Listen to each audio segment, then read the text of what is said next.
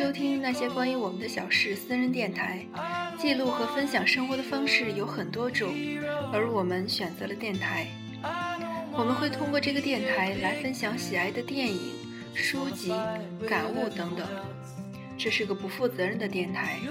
但希望能通过这个电台给大家带来些许温暖。大家好，我是圆圆，很开心和大家见面了。在这期的节目里呢，是由我自己一个人来给大家嗯安利一部电影。这部电影呢是很早之前的一部电影了，但是我是前一段时间才看到它。那这个电影呢，就是大家很熟悉的《美国丽人》。嗯，但是呃，不知道大家有没有看过？因为这部电影是我自己呃，是我就是才刚刚才看到的一部电影。嗯，在前一段我看的时候，我觉得这个电影即使说它是在。很早之前，就是一九九九年的时候拍摄上映的。但是不得不说，它在很多的这个电影的叙事方面、电影的构造，然后以及它等等的这个美学特征，都我觉得是非常具有特色。所以呢，作为一部比较典型的类型类型片，然后它在很多的这个就是呃这个影片的叙事结构上，然后。这个还有他人物的表现、人物的一些描写，然后一些心理动作等等啊，包括他的叙事方式，都给后期后来的电影做了许多的，我自认为是做了许多的榜样，然后就是像一个里程碑，或者是像一个领头羊一样，去给这个后期的电影带来了很多的借鉴。那么这部电影呢，就是我大概给大家说一下它的这样一个呃一个情况，就是。嗯，他是他的导演是萨姆文德斯，然后是在一九九九年十月的时候上映的，并且这部电影呢还获得了一九九九年的就是第七十二届的奥斯卡的最佳影片，所以说这部电影可以说是一个非常经典的电影。那这个电影呢，其实并不像这个近些年来的这个呃，就是奥斯卡的最佳影片，就是充满了迷幻，或者是充满了这个让让人就是意想不到的这样一些结局，这样这样一些景象。这个呢，《美国丽人》它其实它的触它的这个触动点，或者是它的一个出发点，它所涉及的人物是非常非常普通的人物，就是美国比较典型的中产阶级。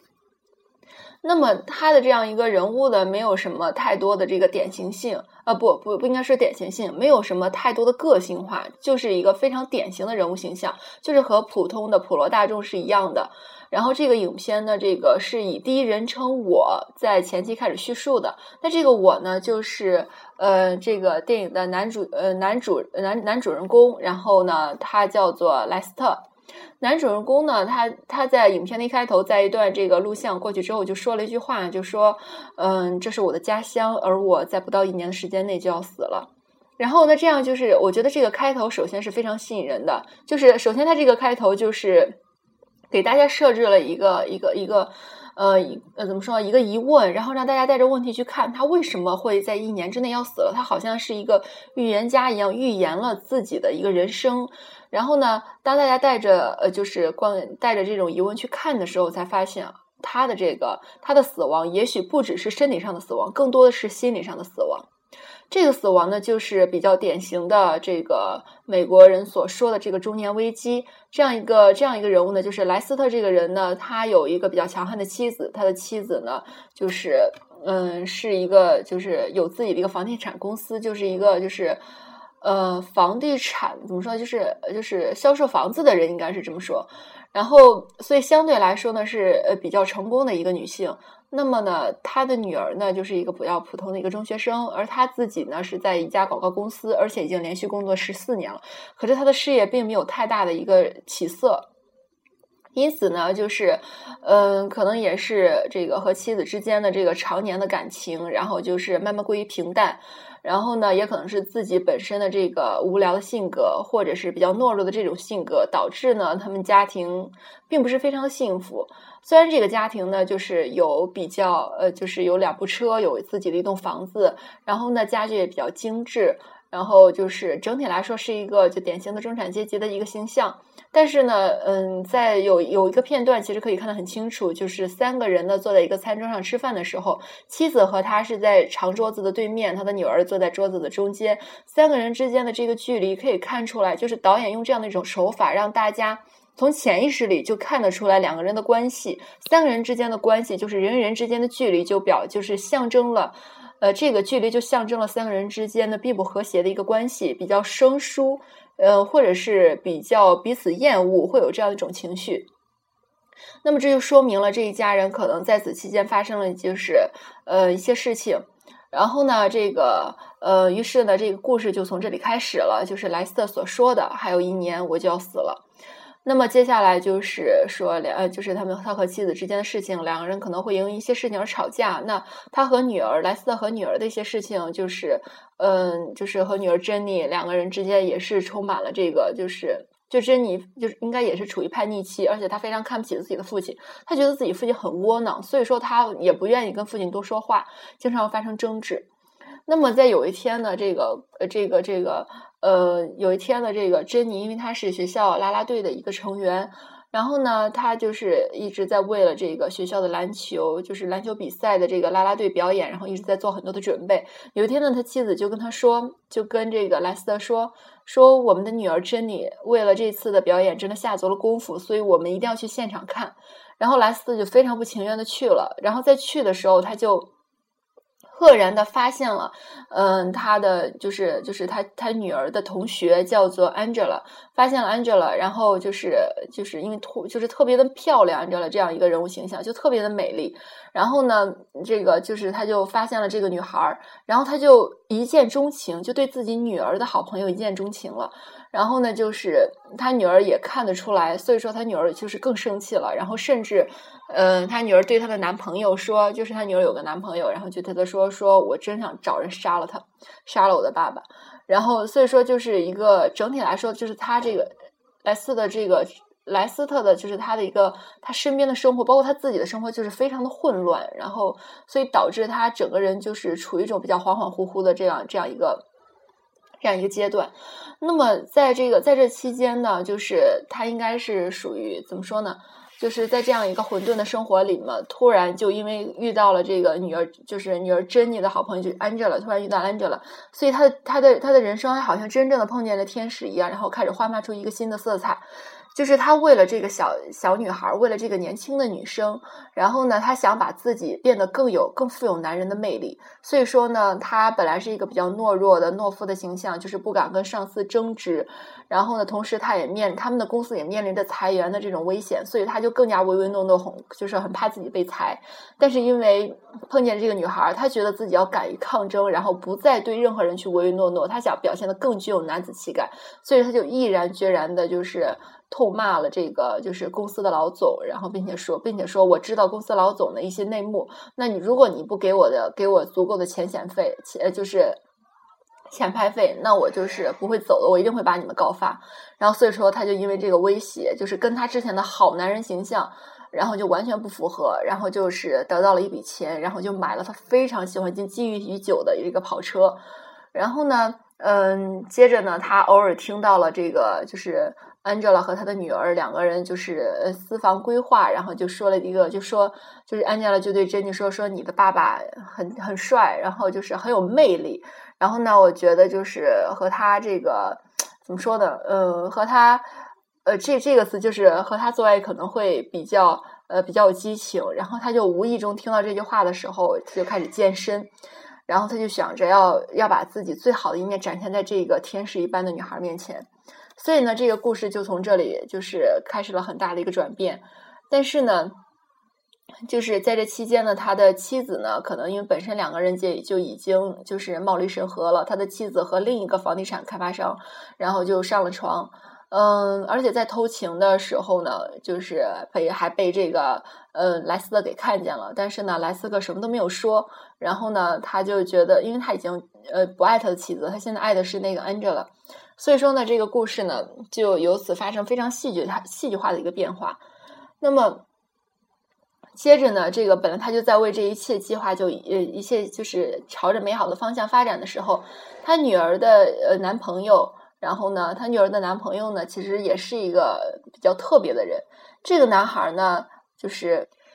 他的父亲是一个军人。然后呢，就是非常具有这种这种男人味儿的这样的一个男人，原本是这样，因为军人嘛。但是呢，他却异常异常异常的讨厌同性恋，反对同性恋，然后看见同性恋就恨不得要骂他，然后然后就是这样的一种情绪。所以这种非常的极端化的情绪呢，就给他构成了这样一个人物，让你觉得哦，他一定是一个非常讨厌同性恋的人。但到最后呢，就是。嗯，就是所以说他就是这个，就他的父亲非常反对他的儿子有任何一点的同性倾向，然后而且在在他骂同性恋的时候，他的儿子也一定让他的妻子、他的儿子去回应他，就去赞同支持他。所以当这个我看到这个人物的时候，肯定会心里觉得哦，这原来是一个这样的人。但是后来呢，就是却反转了，因为有他有一次，他但是他因为他误会了。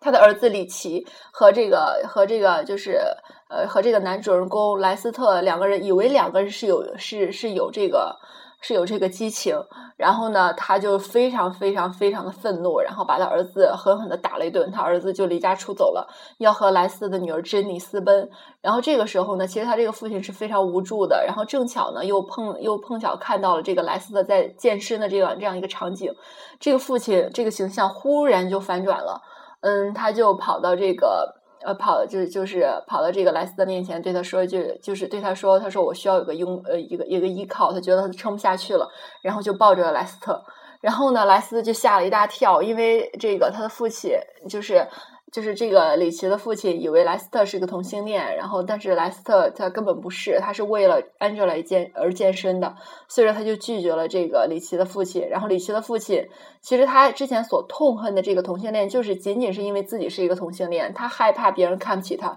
害怕别人去偏见歧视他，所以说呢，他就以一个非常暴力的形象，然后去完全极端去批判同性恋的这个思维，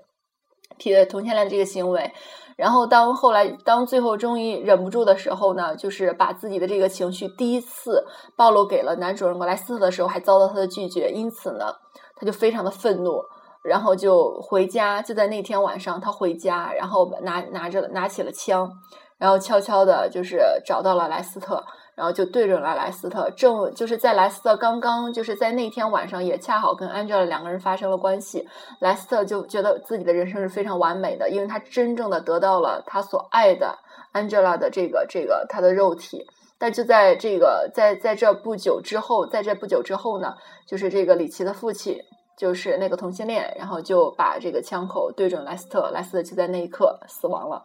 那这个故事呢，其实整体来说。他并没有说什么太跟你在说很很宏大的一些事情，他只是在叙述一些比较，就是叙述一个可能在生活中会遇到的这样一些人，这样的一些事。那就通过这些人、这些事呢，来反映各个各个不同的价值观。比如说，这个莱斯特的价值观，他之前所倡导的就是一种平庸的人生、中庸的人生，然后呢，就不就是没有说太大的一个追求，然后也没有特别想希望得到什么，就希望能呃，就是只是可能就想这样一个比较平凡的聊呃聊一此生。但他的妻子呢，就是确实他的妻子是 Carolyn，他非常希望自己有一个很成功的事业，就是是一个典型的女强人的形象。但是呢，她在事业上的成功的同时，也她的感情其实也是非常的慰藉，就是非常的怎么说呢？就渴望得到一个抚慰。可是她的和丈夫之间的两个人的感情其实是渐行渐远，然后很多人两个人并没有共同的语言，也少了就是最初的那种激情。然后因此呢，所以说她就非常渴望能够得到一个男人的爱抚，得到一个男人的依靠。因此呢，她就跟了另一个房地产商，然后私通了，所以两个人就发生了一个恋情。然后就是也被正好被她的丈夫莱斯特所看到了。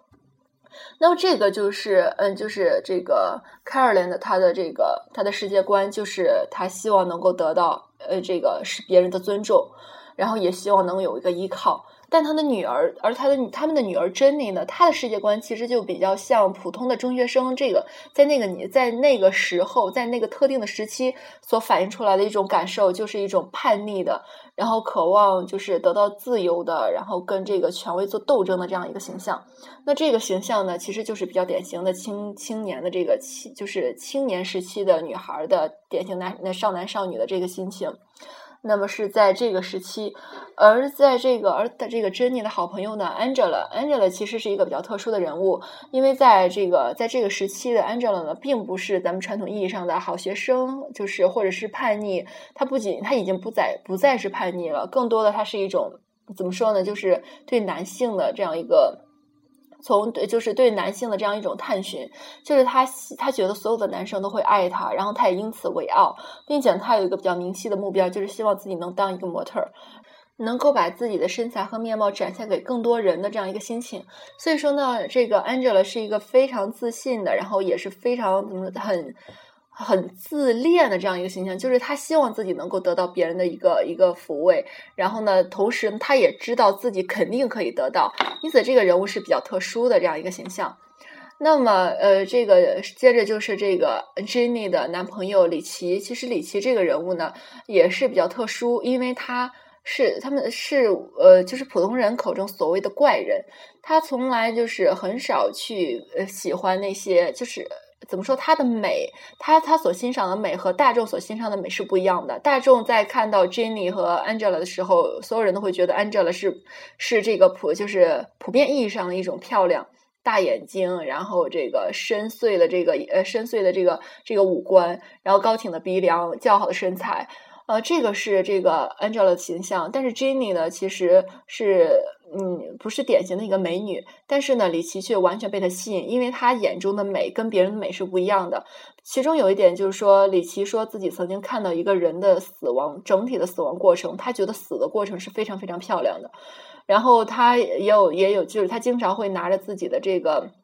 这个 DV，然后到处去拍摄东西。他就是，比如说，他曾经也拍摄过一个一个飘舞的这个塑料袋，在风中飞舞的一个塑料袋。呃，然后拍了整整十五分钟。他就觉得这个塑料袋在舞蹈，在向他展现自己的一个一个活动。那所以他觉得这个是美。因此呢，李琦也是一个非常特殊的人物形象。同时呢，他非常害怕自己的父亲，因为他的父亲就是刚才所说的那个同性恋的军人。他非常怕自己的父亲，父亲非常的暴力。然后他的母亲是一个很神经质的，也因为经常发生家暴。暴，然后所以说他母亲变得非常非常敏感、非常神经质的这样一个人物形象。